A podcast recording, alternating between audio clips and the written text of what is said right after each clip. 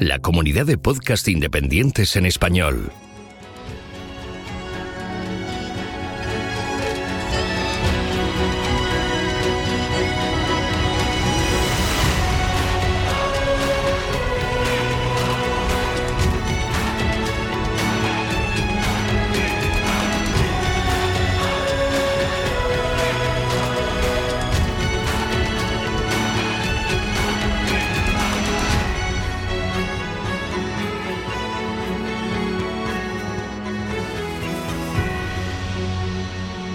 Bienvenido a GeoCastaway.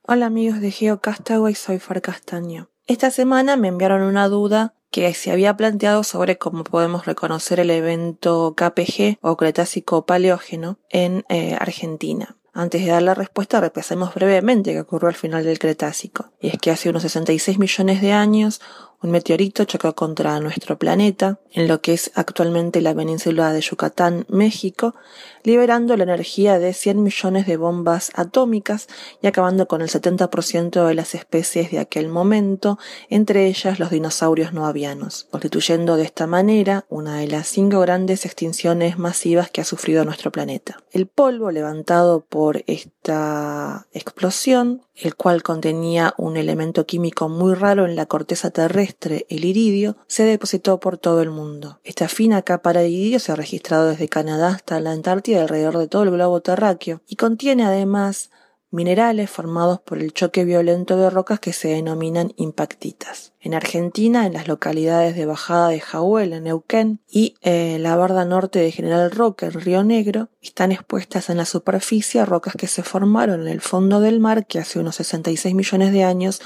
cubría gran parte de la Patagonia. En Bajada de Jahuel, por ejemplo, tenemos el registro del tsunami que recorrió gran parte de los océanos del mundo después del impacto. Además, la transición del Cretácico terminal al Daniano, que es el primer piso del Paleógeno, queda definida por una eh, caída en la abundancia total de los nanofósiles, con un importante reemplazo de aquellas especies típicamente cretácicas por aquellas consideradas como cretácicas permanentes, persistentes, perdón, hasta que se produce la aparición de nuevos taxones paleocenos. Eh, pueden leer también, si les interesa un poco más, sobre las características del evento KT en mi blog Letter from Gondwana. Esta semana además tenemos la presentación del dinosaurio con cuello largo más antiguo descubierto hasta ahora, el Macrocolon itaki. El nombre hace clara referencia a su largo cuello columnar. Los tres esqueletos articulados, dos completos y uno sin cuello y sin cráneo, de este nuevo dinosaurio saudopodomorfo, se encontraron a fines del 2012 y se excavaron hasta enero del 2013 en un yacimiento correspondiente a el Triásico de hace unos 225 millones de años y localizado en el estado de Río Grande do Sul en el sur de Brasil. Los especímenes estaban muy cercanos entre sí, por lo que es probable que hayan muerto juntos y constituyen una evidencia más del comportamiento gregario de este grupo. Eh, Macrocolonitaki es el dinosaurio de cuello largo más antiguo que se ha descubierto y es posible que eh, el cuello largo y su postura erguida sobre las patas traseras le hayan brindado una ventaja competitiva en la recolección de alimentos, permitiendo a los miembros del grupo alcanzar la vegetación más alta en comparación con los otros vertebrados tempranos del noriense. Nuevamente los invito a que lean un poco más sobre este descubrimiento en mi blog. Recuerden que la fuerza los acompañe y en memoria del de, eh, gran Stan Lee, Excelsior.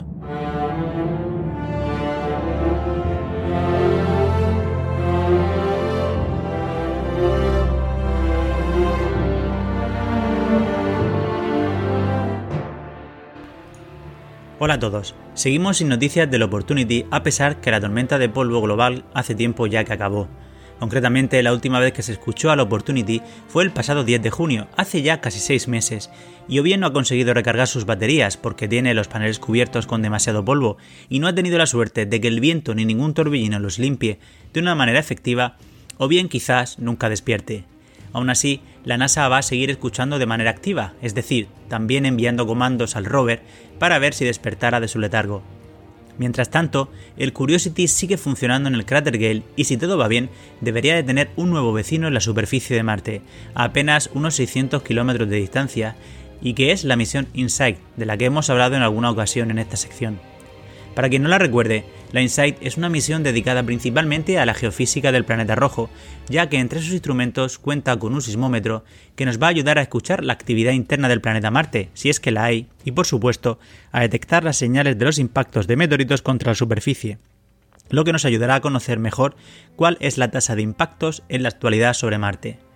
El sismómetro que es tan sensible que es capaz de detectar vibraciones más pequeñas que un átomo de hidrógeno, nos va a ayudar a conocer también mejor la estructura interna del planeta. Es la primera vez en 40 años, tras los sismómetros que viajaron a bordo de la Viking 1 y 2, que mandamos un instrumento de este tipo a Marte.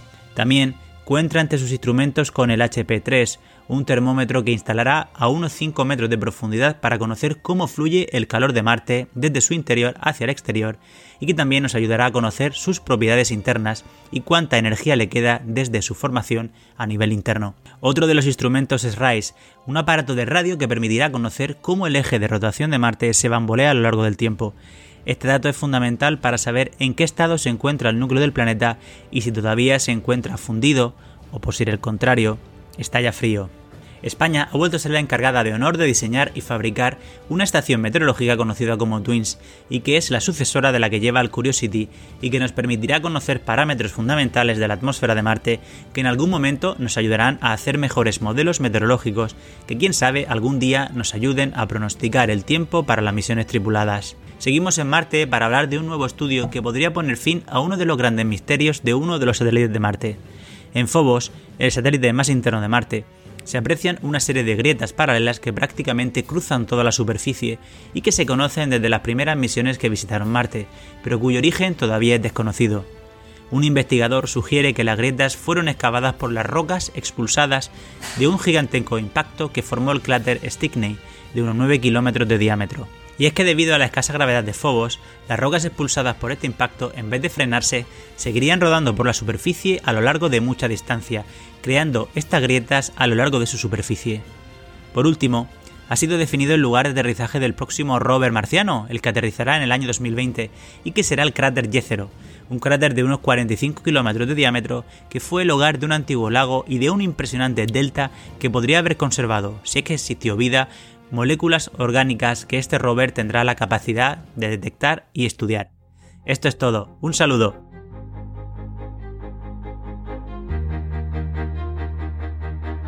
Envíanos tus comentarios, preguntas o sugerencias a geocastaway.gmail.com. Puedes escribirnos en nuestra web geocastaway.com. Búscanos en Facebook y en Twitter.